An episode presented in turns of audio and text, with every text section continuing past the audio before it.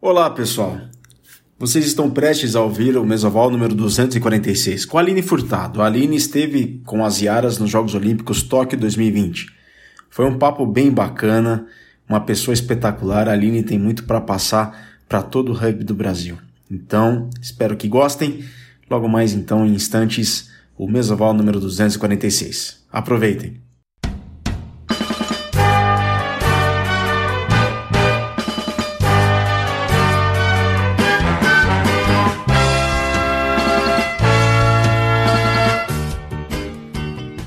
Saudações ovaladas, nação centralina, formem um scrum, ranking, organizem a linha e vamos para o mesoval de número 246. Pois é, senhoras e senhores, estamos na duzentésima, quadragésima, sexta edição do podcast que é a cultura de rugby para os seus ouvidos.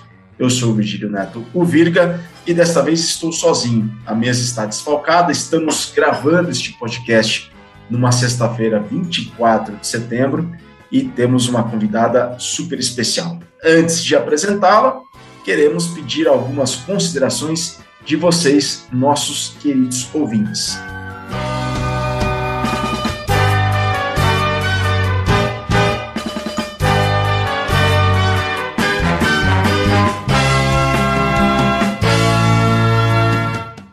Estamos nas redes sociais. As nossas redes sociais são o Twitter, arroba Rugby Clube. O Twitter é tudo junto, arroba Rugby Clube e também estamos no Instagram. O Instagram já é já tem o nosso nome. É, o nosso Instagram é arroba mesa underline oval. Arroba mesa underline oval. Este é o nosso Instagram. Estamos também no YouTube. Se ainda você não fez isso, faça. Inscreva-se no nosso canal e receba as notificações do podcast que é ao vivo. Excepcionalmente, este não está sendo, mas o nosso podcast é ao vivo toda segunda-feira, às 22 horas, pela hora de Brasília. Estamos lá ao vivo no YouTube, que é youtube.com/c podcast Mesoval tudo junto. Mais uma vez, youtube.com/c podcast Mesoval. Muito obrigado a todos vocês pela audiência, sobretudo pela paciência. Vamos à edição número 246 do podcast que é a cultura de rugby para os seus ouvidos.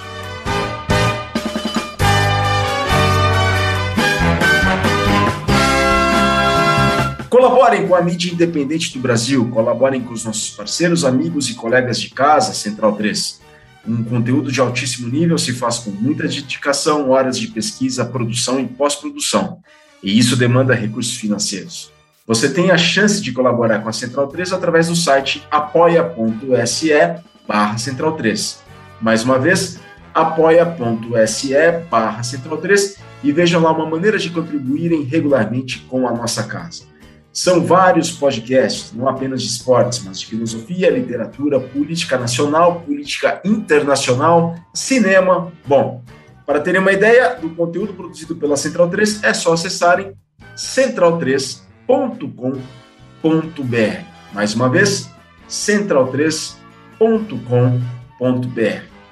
Um recado a mais que queremos que dar: proteja-se, proteja os seus e proteja os outros. A pandemia não acabou. Usem máscara e sigam os protocolos. Vamos pensar no próximo com espírito associativo e agir coletivamente, assim como o rugby, em colaboração com os outros. O Mesoval tem sido gravado de casa, os nossos colegas também estão em casa, lá na Central 3. O desafio é imenso, mas pouco a pouco temos encontrado saídas. Graças a Deus a situação tem melhorado, mas vamos respeitar o momento, a pandemia ainda não acabou. Antes de tudo, protejam-se, por favor.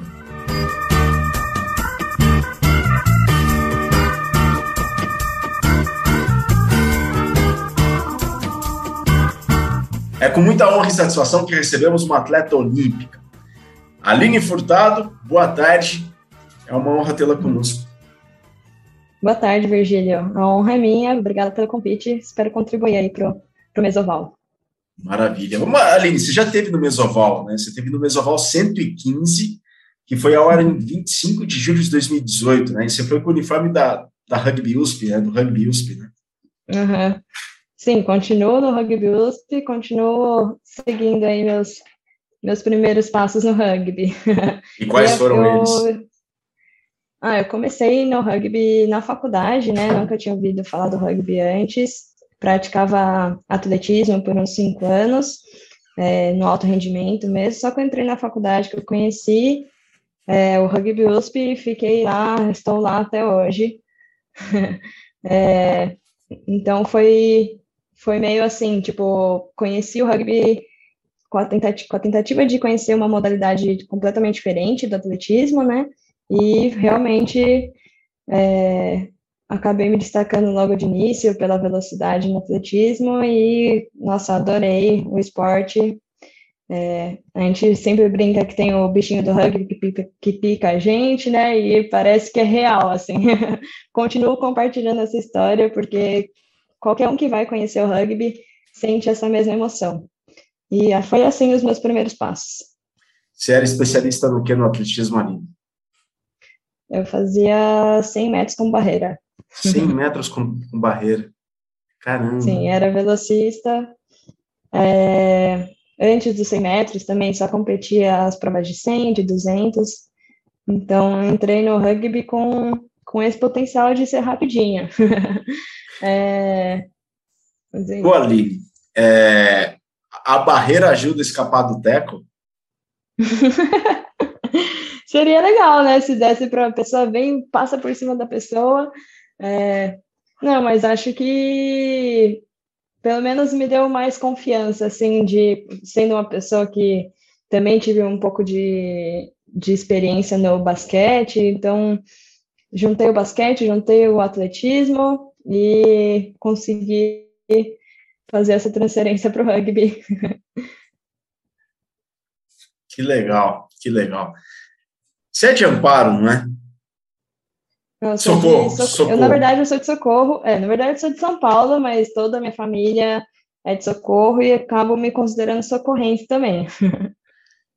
E quem te apresentou o rugby? Em que circunstância que isso aconteceu? E quando você volta lá para Socorro, quando você visita seus parentes, o pessoal tem ideia do jogo? Hoje, claro, tem, né? Seus familiares têm ideia, mas quando você começou, o que o pessoal lá em Socorro falava? Olha, não, até hoje ninguém conhece direito, viu?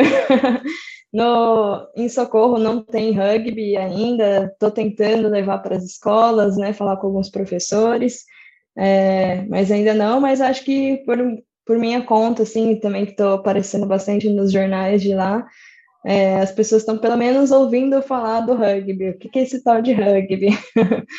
então já está sendo legal fazer, é, passar um pouco do rugby para o interior de São Paulo, né? Mas de início, até meus pais mesmo também nunca tinham ouvido falar, foi uma completa novidade para todo mundo. Caramba, e quando o rugby passou a ser o seu sustento e a sua profissão, teve alguma oposição, Aline? Alguém falou alguma coisa de maneira assim a se opor ou a incentivar? Como é que foi a, uhum a chegada das, dessa notícia que você tinha se profissionalizado pela seleção brasileira? Como é que foi isso tudo? Ah, felizmente, eu sempre tive um apoio muito forte dos meus pais e da minha família. É, como eu disse antes do rugby, eu já era atleta de atletismo, então todo mundo já já sabia que, tipo, esse era o meu interesse, sabe? Sempre quis ser atleta, sempre quis chegar nos Jogos Olímpicos. É, então, todo mundo tinha ciência do quão grande, quão importante era ser atleta para mim, sabe? Então, isso fez com que todo mundo me apoiasse, toda a minha família. É claro que o rugby tem a parte de ser um pouco mais agressivo, isso eles têm sempre um pezinho atrás, é, e, mas de qualquer forma sempre me apoiaram, né, tanto é, de tipo, vai lá, continua, quanto no dia a dia, assim. Meu pai, por exemplo, me levava todo dia para o treino, no atletismo, levava marmita para sair da escola já comendo no carro. É, todos fizeram, tipo, realmente algo para me ajudar, sabe? Então, tenho muito que agradecer a toda a minha família por isso. Que legal. Como é que eu chamo seu pai? Meu pai chama Sérgio. Que legal. Sua minha mãe, mãe Dora. Legal. Um abraço para o Sérgio, um abraço para a Dora.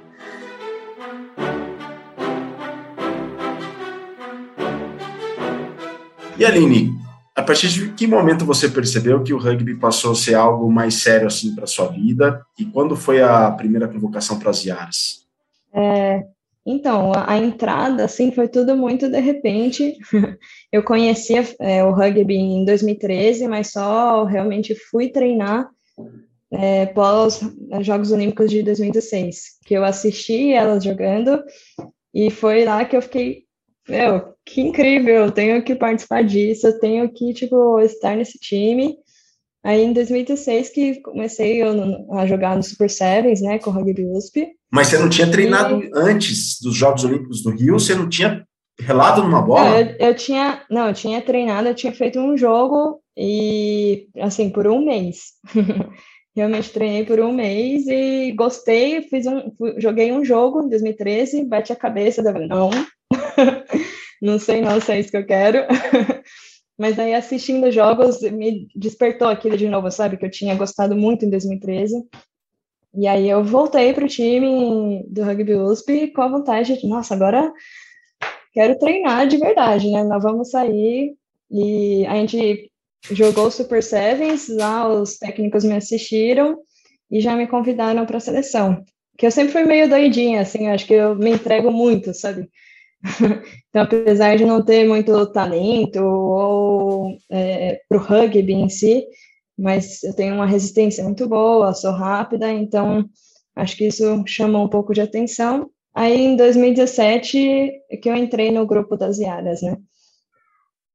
Então foi bem, bem de repente, mas foi bem difícil também. É, foi bem difícil, mas você também pegou uma treinadora, se não me engano, assim, dentro de uma linha do tempo, a sua treinadora no rugby USP era a Raquel, não era? Sim. Sua, sua primeira treinadora. Raquel. Meu primeiro foi o, o Japinha. Japinha. Foi em 2013, por, foi nesse um mês. É, aí tive um pouco de tempo com a Raquel também. E depois já foi a gente já mudou de, de treinadora para moda. Ah, moda.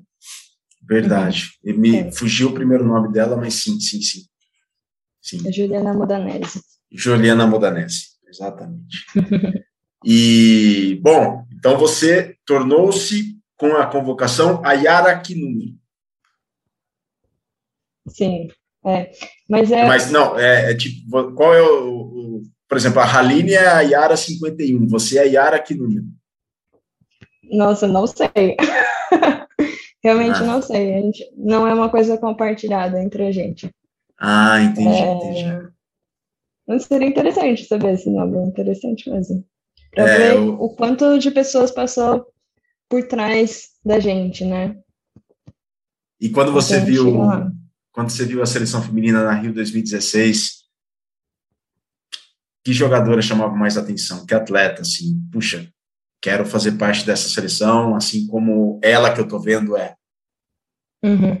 Quem, quem que ah, acho que principalmente a, a, Raquel, porque eu, eu a conhecia, então eu ficava, meu, eu conheço alguém que tá lá nos Jogos Olímpicos, meu Deus, eu ficava encantada com isso, mas quem eu, tipo, achava que me impressionava de, de, de assistir jogando era a Paulinha. Acho, não é achava, ainda acho ela incrível, das melhores, para mim, a melhor jogadora do rugby brasileiro, assim. É, a Paulinha e a, e a Amandinha Araújo também. São duas que, quando eu entrei na seleção, tive a oportunidade de, de ter contato com elas, de vê-las jogando, vê-las treinando. Então, até hoje, elas são meus exemplos, sabe? Pelo estilo já... de jogo, personalidade dentro do time. Você já teve a chance de falar isso para as duas? Ah, acho que não sei. é, já comentei assim em alguma entrevista, mas nunca falei pessoalmente. Que legal, que bacana. Puxa, mas é uma trajetória bastante interessante, porque você foi ver os Jogos Rio 2016 que despertou essa paixão, despertou esse interesse, e hoje você é uma Yara, fez parte do grupo que disputou os Jogos Olímpicos Tóquio, é, Tóquio 2020, né? Uhum. E então você faz parte da seleção, do grupo da seleção desde 2017, é isso? Isso, desde 2017. quem, como é que se deu essa primeira convocação sua? O treinador e qual foi o campeonato, qual foi o torneio? É, ah, logo no primeiro Super Seven de 2016, que foi no segundo semestre, é, foi em São José, o Gabó veio conversar comigo, é, só, tipo, vem me conhecer um pouco, mas que ele realmente me convidou, a gente foi na segunda etapa lá no Palmeiras. É, daí eu não, não consegui ir, ir logo em 2016, que eu estava na faculdade, ainda estava com uma carga horária muito alta, é, mas assim que virou 2017, 2 de janeiro de 2017, eu estava lá no mar já treinando com as meninas. E aí, só a minha primeira convocação para torneio mesmo foi a etapa em Kitakyushu, no Japão, é, do circuito mundial. Mas eu não joguei, fui de 13 terceira, e a que eu joguei mesmo foi a, a, segui, a, em seguida, que foi no Canadá, em 2017. Que bacana, que legal, que história, que história, história uhum. bacana, que história interessante, sensacional. Bom, Aline, você é do interior, né?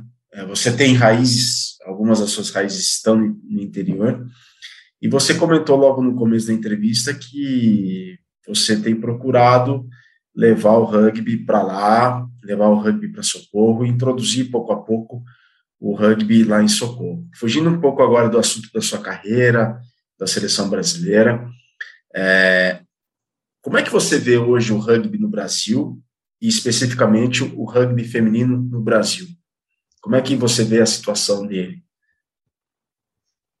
Ah, eu acho que está em constante crescimento. É, se for ver, o rugby brasileiro é muito novo, e o rugby feminino é mais novo ainda. E eu acho que, considerando essa situação, a gente está num bom patamar. É, mas ainda a gente precisa de um pouco mais é, de categoria de base, de, de clubes fortes, é, e desse envolvimento entre confederação e clubes. É, então, acho que é um, é um, um caminho longo, mas que está começando a ser construído, sabe? A gente já vê um monte de, de crianças aí, de, principalmente lá no Vale do Paraíba, é, de sete anos começando a jogar, sendo que a gente na seleção, a maioria começou já adulta, sabe?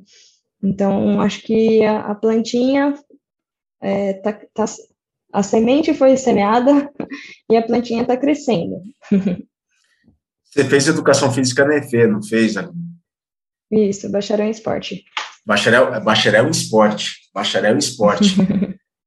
é, você o, o bacharelado em esporte te dá uma consciência maior do ponto de situação do nosso esporte, da nossa modalidade no Brasil e o processo a que o rugby tem que passar se quiser chegar a atingir um outro nível no futuro, o bacharelado em esporte, essa consciência da, da, da, da essa consciência que a sua formação te proporcionou, né, o bacharelado em esporte te proporcionou, é, você tem te dá a noção do quanto ainda precisa ser feito para que o rugby estabeleça um outro nível no Brasil ainda?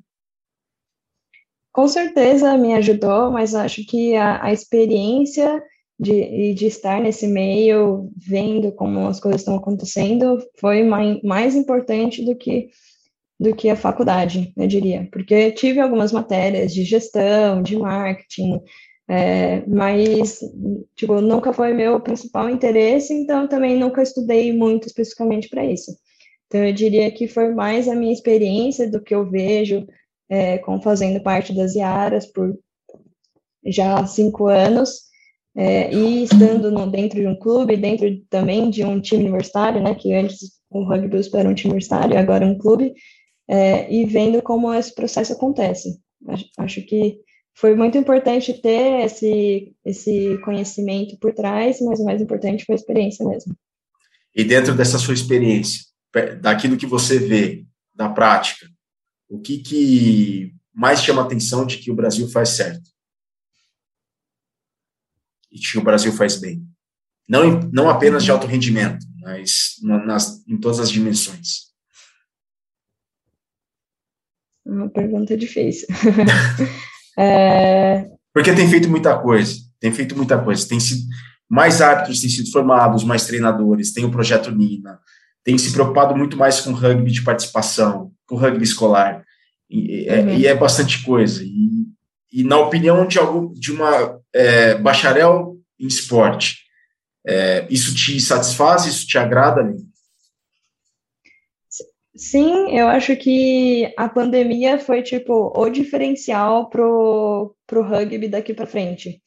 É, claro que atrapalhou muito a situação dos clubes, muita gente está parada, mas ao mesmo tempo muita gente foi atrás de conhecimento. É, e todo mundo parece que se abraçou, assim, de tipo, vamos clubes se conversar, vamos conversar com a confederação, vamos conversar com os atletas. Acho que foi é, um momento, foi, está sendo um momento importante para o rugby crescer daqui para frente, principalmente de alinhar conhecimentos é, e fazer essa transferência de o que a gente vive no alto rendimento para o que podemos transferir para o rugby escolar, por exemplo. É, não, não precisa ser tudo tão separado, sabe? Para rugby escolar, é, categoria de base, universitário mesmo e alto rendimento. Não precisa ser tão separado, tão fragmentado, sem ter conversação, sabe, entre essas, entre essas áreas.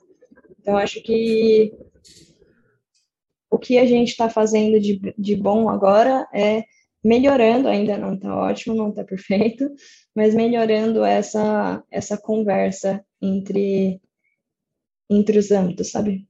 Sim, sim. Você acredita que isso é capaz de, brevemente, pode demorar ou não pode, mas isso é capaz de gerar a cultura de rugby de um país. Uhum, com certeza, com toda certeza. Acho que a gente precisa ter rugby escolar, todo mundo precisa daqui para frente conhecer o rugby, pelo menos, putz, rugby é aquele esporte que tem a, a bola oval, é, que ainda não não estamos nesse nível, né? Não é a maioria da população que, que conhece a modalidade.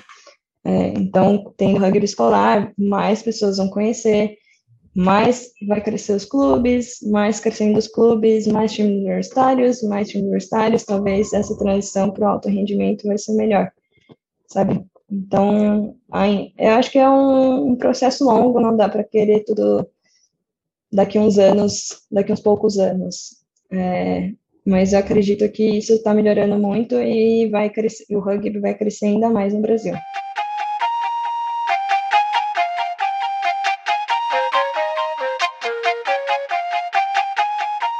Você tinha dito há, há pouco sobre conhecer modalidade, conhecer a modalidade. Você acabou de falar isso aí. O que, que te mais fascinou no rugby quando você conheceu o rugby lá em 2013? O que, que te chamou mais atenção? Você treinou por um mês, tudo bem, mas o que, que te fez uhum. gostar para depois de alguns anos, vendo os jogos, você retornar? O que, que te chamou mais atenção? Olha, para mim foi muito o duelo, assim, sabe? De, para mim era tipo uma brincadeira de pega-pega. é, então isso foi uma coisa que me chamou bem a atenção. De é um jogo muito dinâmico. Tá o tempo todo mudando de lado, todo mundo participando.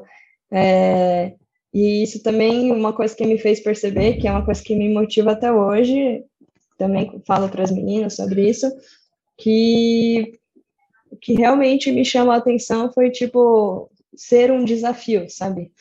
É, no atletismo eu precisava ser rápida, e é isso, coordenada, é, mas não, não muitas outras habilidades ou capacidades. E no rugby eu preciso ser habilidosa com a bola, preciso ser rápida, preciso ser resistente, preciso ser forte, é, e tenho que trabalhar todas essas capacidades juntas. e isso para mim foi muito um desafio, assim, de tipo, até onde meu corpo vai, sabe? Até onde consigo fazer meu corpo evoluir, é, não fisicamente, eu digo, é, fisicamente, tipo, esteticamente, mas é, de limites mesmo, sabe? E meu, nunca tinha tá criado alguém, imagina, um contato tão forte, assim, e ver eu conseguindo taclear, eu conseguindo fazer umas coisas é, que eu nunca imaginei que eu conseguiria fazer. Então, foi tipo, o que me chamou a atenção foi esse desafio, sabe? É uma coisa completamente diferente do, do atletismo e fiquei instigada. E o que, que é mais difícil no rugby, para você? Mais difícil? É, para mim, acho que superar esses, esses receios, sabe? Quando, é, tipo, eu não tive muitos contatos, esporte de contato na vida, mais o, o basquete, mas superar essa, esse medo, por exemplo, de pessoas maiores que eu, pessoas mais pesadas, de realmente colocar meu corpo na frente, porque ele está preparado para isso. Então, acho que essa é a maior dificuldade. Mas que eu tenho melhorado muito, até tenho me impressionado comigo mesma. Parabéns, que bacana, que legal, que legal saber disso. Parabéns, parabéns. Obrigada. Aline, desde quando a, a preparação para os Jogos Tóquio 2020 tem sido conduzida? Já é um processo de alguns anos, mas ela começou quando? E quando você percebeu que você poderia estar no grupo das convocadas? Uhum. É, ah, para a gente começou mais quando teve a, troca de, de, treinadores, né? É, o Will entrou em, acho que agosto do ano passado, que foi quando a gente voltou a, a treinar após quarentena. É, e acho que foi aí, tipo, quando a gente voltou, já estava, putz, último ano, e já, a gente já estava tudo fazendo, tudo que a gente estava fazendo e criando estava sendo em prol dos Jogos Olímpicos. Sabe, tinha, a gente tinha competições importantes aí no meio, é, mas sempre pensando para os Jogos Olímpicos. E aí você começou a, a ficar perto do, dos Jogos Olímpicos, é, Tóquio 2020, quando ainda ia, quando ia acontecer ainda em, em 2020, é, a ruptura, né, a pandemia fez com que os jogos fossem adiados, te desanimou, te chegou a te desapontar, alguma coisa assim, ali?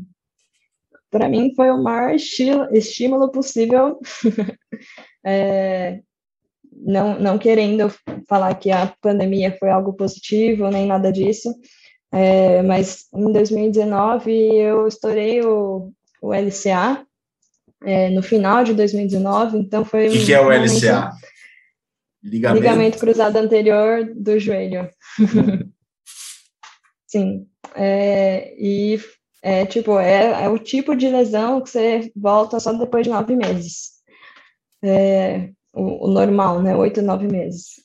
E aí foi um momento muito difícil para mim, muito difícil mesmo, é, porque era novembro de 2019, os jogos iam, iam acontecer em 2020, em agosto, eu tinha pouquíssimo tempo para estar tá pronta para os Jogos Olímpicos, então parecia que, tipo, seria o fim de um sonho, né, pelo menos por um momento, e enfim, me recuperei, estava no meio da minha recuperação, ainda voltando a correr.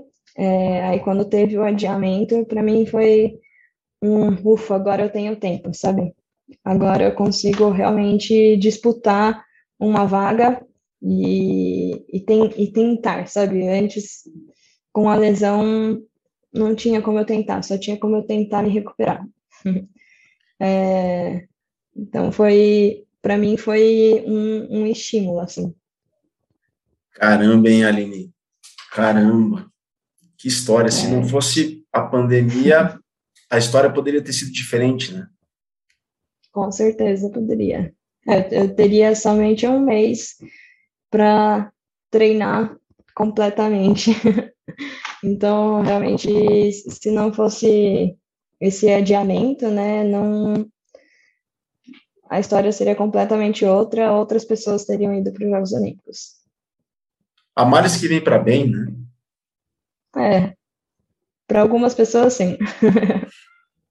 Mas isso ajuda, por exemplo, em outras coisas da vida, a ser mais paciente, a, a ser mais, a estar tá mais preparado para fatos inesperados, ajuda em, outras, em outros aspectos da, da, da vida, isso, Aline? Uhum.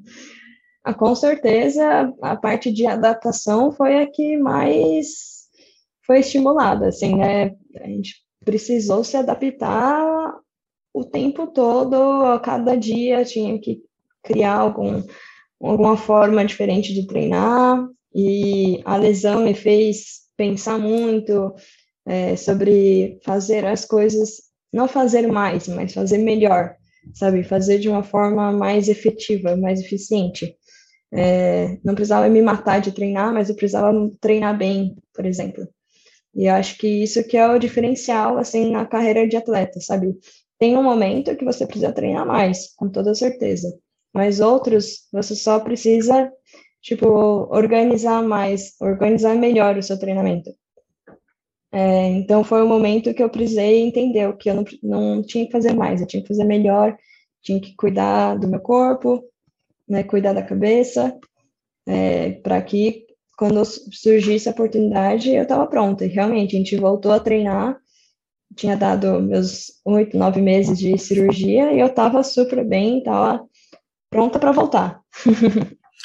e você teve algum receio quando você voltou? Porque você tinha acabado de sair de uma operação, delicada operação, é, teve algum receio? Passou alguma coisa pela sua cabeça, porque é uma cirurgia delicada e todo o retorno requer uma destreza mental do atleta absurda, porque se ele ficar, se ele ficar concentrado naquilo, ele acaba não fazendo outras funções que o treino exige. Como é que foi esse retorno, assim, Olha, eu estava eu tava muito feliz de voltar, então é, eu entendo realmente, é muito comum ter esses pensamentos negativos, mas eu estava, tipo, a felicidade de ter voltado a treinar, de, de estar com o grupo de novo, e todo mundo estava sentindo feliz, porque a gente tinha ficado muito tempo separadas, né? É, então, tipo, isso me contagiou, e eu também contagiei o restante do grupo, e então não tive esse receio, mas o que foi muito é, muito importante para mim foi quando a gente viajou para Portugal, né? A gente teve uma gira de um mês lá. Outubro do ano passado. Tive... Né? Isso. Lá que eu tive meu primeiro jogo. Então, num jogo de touch, nem foi jogo de tackle mesmo, mas foi tipo é, muito intenso. é, touches que viravam tackle, né? Então acontece. É, mas ali, tipo, eu falei para mim mesma, eu voltei, sabe? Meu joelho aguentou fazer tudo isso. Então, tipo, já tô pronta, cabeça tá pronta. E logo em seguida a gente teve jogos e eu tava sem, sem medo, sabe? Tava confiante com com meu físico e também meus os staffs, né, estavam super confiando em mim. Então, a, gente, eu até abracei, assim que acabou, abracei o Ari de tipo, Voltei, Ari. Que legal. pois é, que bom. A gente foi um momento muito feliz, assim, de, de sentir que estava de volta, sabe? Que bacana. Parabéns, Aline. Parabéns. Parabéns mesmo por, por essa conquista. São essas. Concorda que são essas pequenas conquistas que vão fazendo você melhorar e na somatória de tudo? É... É, com toda certeza. A gente cresce muito mentalmente com, com lesão. É realmente se respeitar, sabe? Respeitar o seu processo, o seu momento, é, faz a gente crescer muito. O atleta é muito solitário ali? Solitário? É, acho que, de certa forma, assim, dentro do esporte coletivo, parece que não, né? Mas cada uma tem seus objetivos, cada uma tem seus medos, suas fortalezas, suas fraquezas, e a gente, a cada dia, a gente quer melhorar o, o time, mas a cada dia, na verdade, a gente treina para melhorar a si própria, né? Mas juntas, todas crescendo individualmente, é assim que a gente melhora coletivamente também. Então, principalmente também no momento de lesão, é um momento um pouco solitário, sim. É um esforço que ninguém vê, né? Sim. Não, não aparece tanto, pelo, não aparece tanto para quem está de fora, né? Mas a gente tenta não... apoiar, né? A gente tenta apoiar quem está machucada, estar perto, não afastar do time, é, mas é, é um momento difícil mesmo.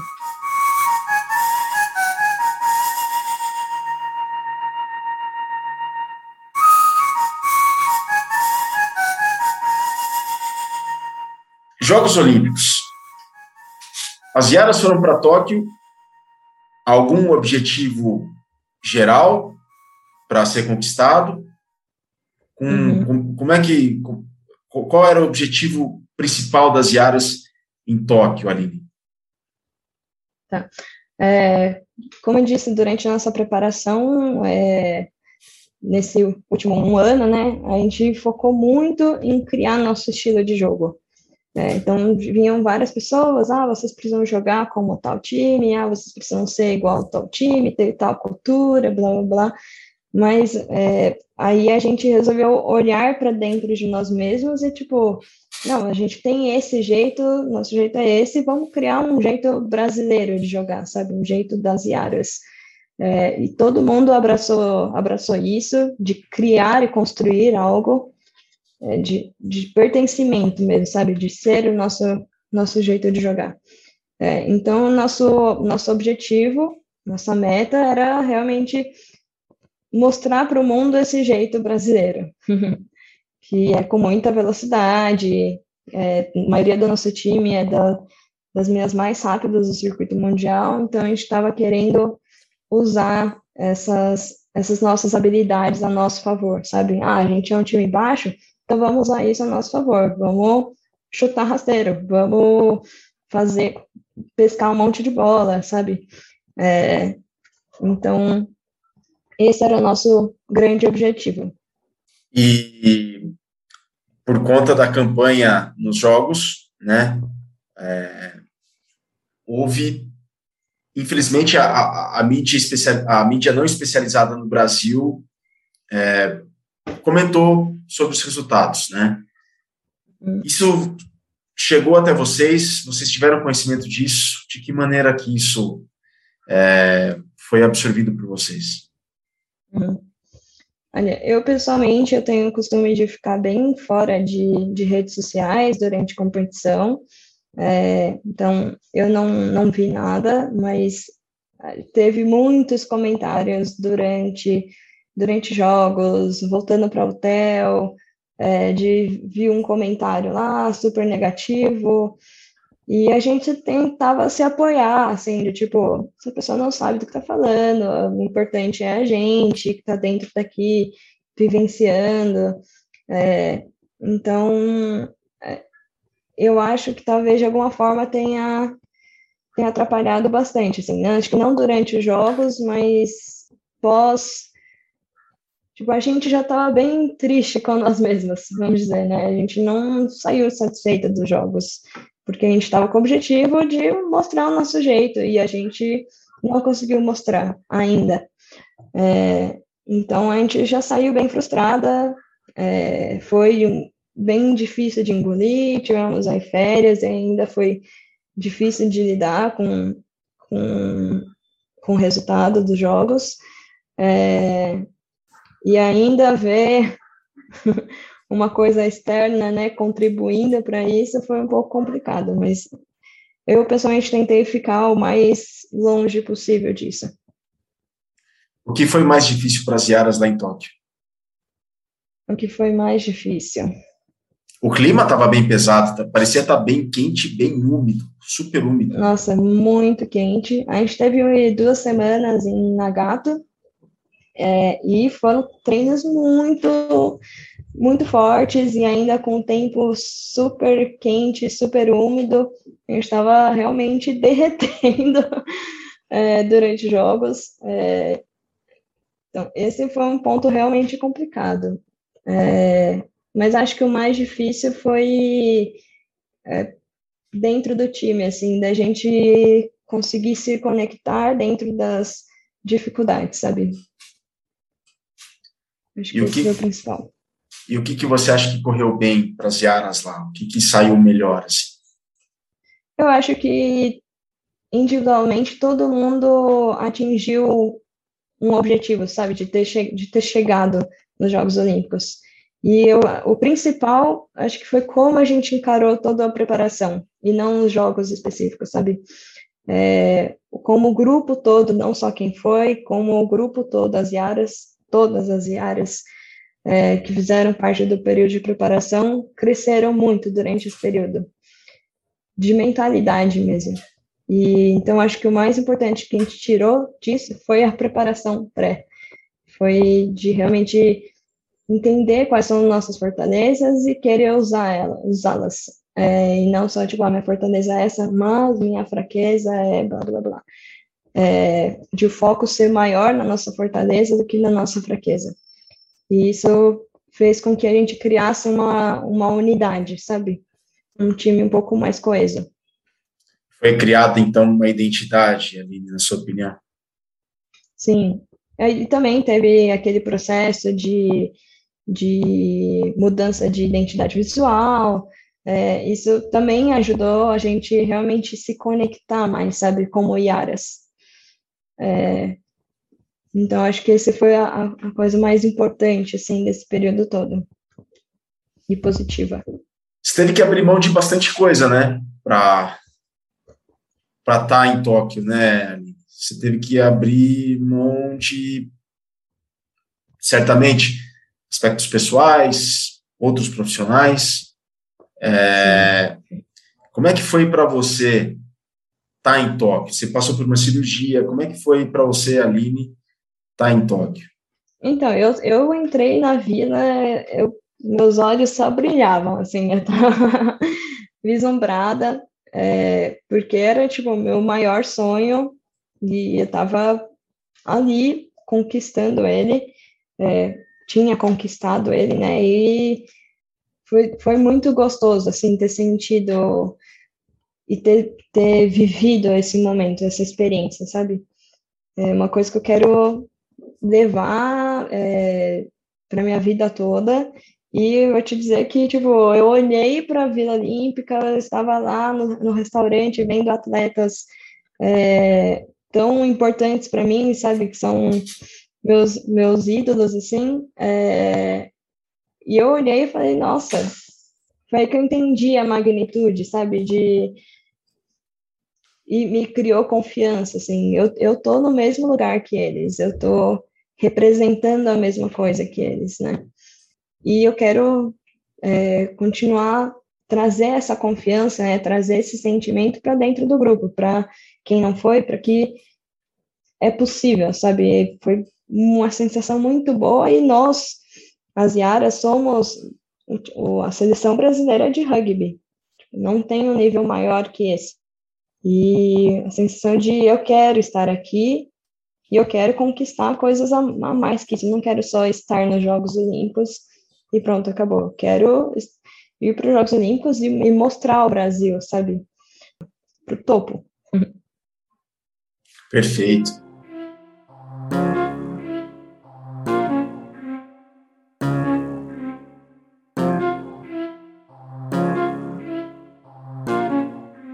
Aline, perdoe-me a indiscrição, mas você tem quantos anos? Tenho 25. Faz 26 quando? Em outubro. Bom, logo, você logo. tem. É, logo, logo. Bom, a gente está gravando no final de setembro, tá? Uhum. Esse programa vai ao ar em outubro. Então, só para por curiosidade, vai que cai no seu aniversário, que dia de outubro? É 2 de outubro. 2 de outubro, 2 de outubro. Não, ainda não vai ser, mas. Estarei com 26 já, então. É. É, é verdade. Você tem. Bom. Você tem mais uns. Você tem mais dois. Você tem mais dois jogos ainda pela frente, né? Considerando a carreira de um atleta e tudo mais. É, você tem Paris e, e Los Angeles, né? É, vamos ver, vamos ver.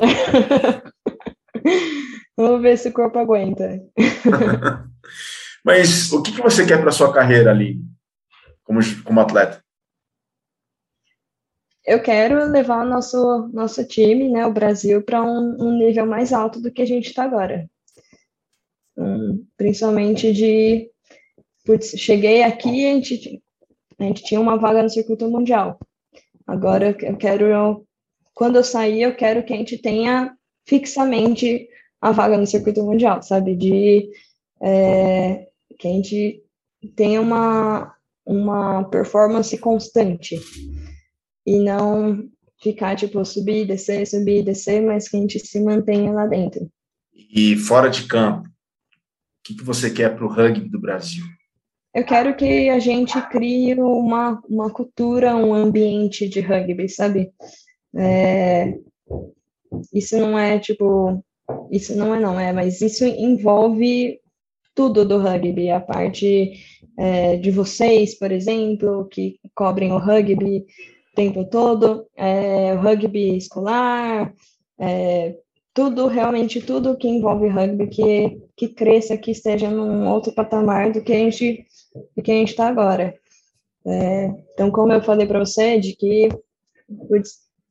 o rugby aqui em São Paulo, na cidade de São Paulo, não é grande, mas e no interior, né? Em tantas outras cidades que tem por aí. E lá no norte, a gente conhece um, um time, conhece um time, é, e é dos maiores estados que a gente tem.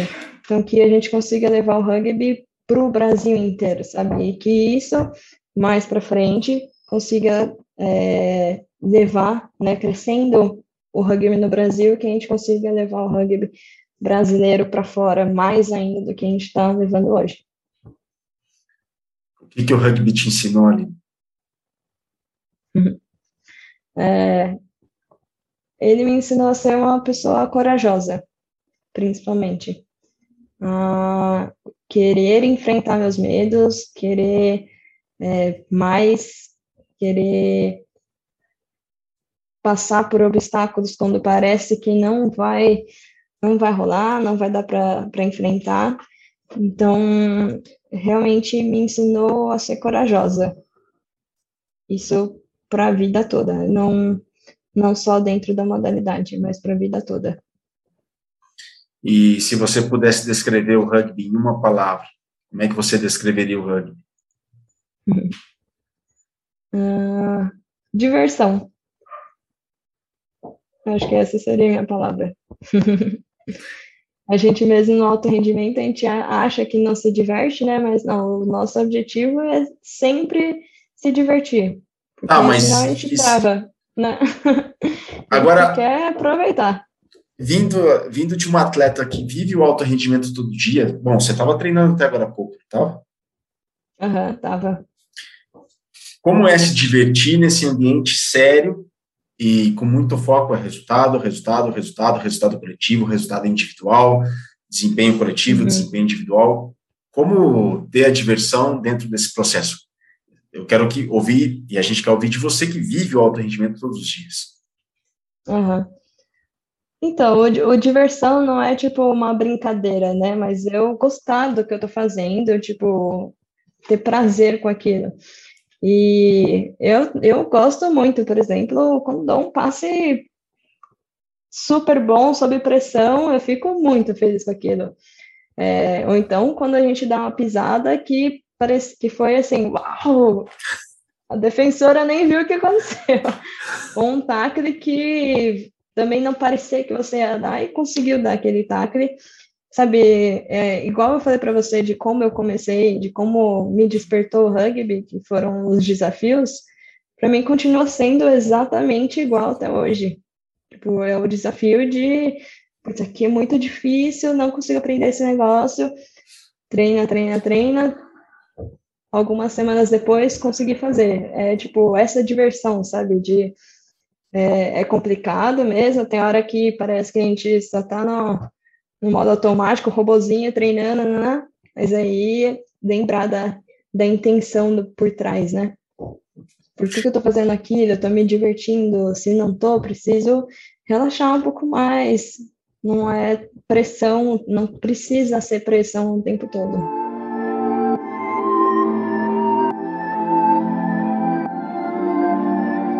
Ah, legal demais, muito bacana. Uhum. E quando a Aline encerrar a carreira, pendurar as chuteiras, você já tem ideia para que, que, que, caminho seguir?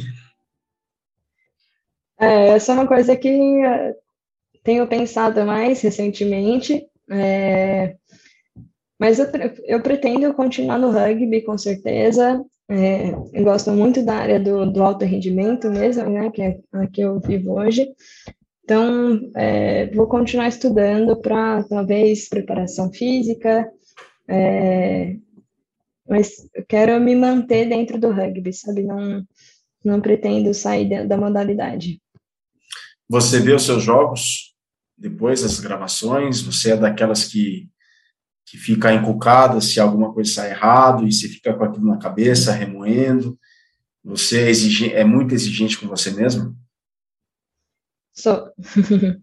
mais, mais nos treinos, assim, sou bem exigente, e aí o, o tal da diversão é, é sempre um ponto para mim, sabe? Eu tenho que sempre me tranquilizar, tentar relaxar, que é assim que eu, eu já percebi que eu jogo muito melhor quando eu tô relaxada, sem. Não é sobre pressão, mas tipo, sem ter um objetivo muito claro, ah, tenho que fazer aquilo, tenho que estar, tá, tipo, relaxada e jogar o que está na minha frente, sabe? É, para mim, isso é, é, é, o que é o gostoso, é como eu percebo que eu me dou melhor. Bom, a gente está chegando na reta final do Mesoval 246. Eu tenho só algumas perguntas a mais para fazer aqui para a Aline. É, uma delas diz respeito aos Jogos Olímpicos, mas eu me lembro que você comentou lá no começo da conversa que você sempre sonhou, os Jogos sempre foram um, objetivo seu, né? Qual é a sua primeira memória olímpica? A primeira memória foi estar dentro, ah, tipo, dos jogos mesmo, foi estar dentro do túnel e ver lá na frente, no campo, os arcos, sabe, grifados no campo. De realmente estar no túnel, estou com a roupa tal, foi padrão comum de qualquer torneio, mas ter olhado lá e já visto os, os aros olímpicos com certeza essa memória vai ser, vai ficar, sabe? Tá como uma foto na minha cabeça. e para fechar, você fala muito de tratar de estar relaxada, tratar de se ambientar. Tem alguma música ou um estilo de música que você ouve para se conectar o teu desempenho, com antes de um treino, antes de um jogo? O que que você faz? Se você tem algum ritual? Como é que você uhum se concentra, se relaxa para poder desempenhar o seu melhor? Então, não sou muito de, de ouvir música durante esse período. Gosto de estar tá vendo todo mundo, sabe? De estar tá conversando com todo mundo. É, se eu fico muito quieta, para mim é meio ruim, então eu tenho que sair do meu mundo e estar no mundo dos outros, sabe? Então eu começo a conversar com todo mundo, faço umas brincadeirinhas, é, realmente para descontrair, sabe? Tirar essa pressão de tem o quê, tem que fazer algo. É, mas um ritual meu que é bem conhecido dentro do time é que eu gosto muito de quando eu coloco a camiseta, eu deixo para colocar a camiseta no último segundo antes de entrar no, no aquecimento. E mas é tipo um processo, assim, coloco a camiseta, olho no espelho e fico um tempo assim, olhando no espelho, olho no olho, e faço muitas autoafirmações, assim, sabe? É, de eu vou taclear, eu vou conseguir passar, eu vou receber, é, eu sou forte, eu consigo, é, umas autoafirmações para me, me motivar, sabe? Me, me manter para cima, é, mostrar que, tipo, eu tô pronta, para mim mesma, né? Mostrar para mim mesma que eu tô pronta. é, mas principalmente, tipo, de ter esse contato, eu abro bem os olhos e, tipo, fico cara de brava. e mas é gostoso, assim, eu gosto de, eu me sinto presente, sabe? Sinto que sou eu puramente, assim. É, então, esse é meu principal processo antes de jogo.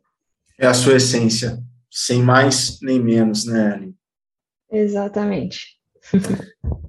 Aline, muito obrigado pelo seu tempo. A gente está encerrando o Mesoval 246, o podcast que é a cultura de rugby para os seus ouvidos.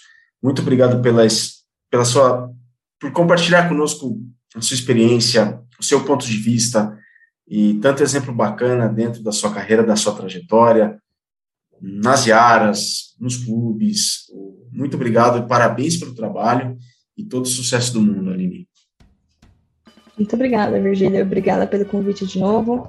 É, espero ter compartilhado um pouco da minha, da minha, do meu dia a dia também, né, dos meus processos, um pouco dos meus pensamentos. E foi muito gostoso esse bate-papo. Obrigada de novo pelo convite. Nós todos que agradecemos, Aline. Obrigado pelo exemplo, obrigado por compartilhar tanta coisa boa conosco. Bom, pessoal, este foi o Mesoval número, número 246, com a Aline Furtado e Yara, que esteve presente nos Jogos Olímpicos Tóquio 2020. Bom, estamos nas redes sociais, nosso Twitter é arroba rugbyclube, só que o nosso Instagram é mais fácil, arroba mesa, underline, oval. Mais uma vez, arroba mesa, underline, oval. Excepcionalmente, este podcast, esta edição de número 246 do Mesoval, não estará no YouTube, tá? Porque foi gravada em função dos horários disponíveis, ela, tá, ela foi gravada, mas você pode acompanhá-la nos principais agregadores, né? Estamos no Spotify, Apple Podcasts e tantos outros, ou então no site da Central 3, central3.com.br, que é a nossa casa. Pessoal, a gente vai ficando por aqui. Aline Furtado esteve conosco, eu sou Virgílio Neto. A gente fica por aqui. Saudações valadas e um grande abraço.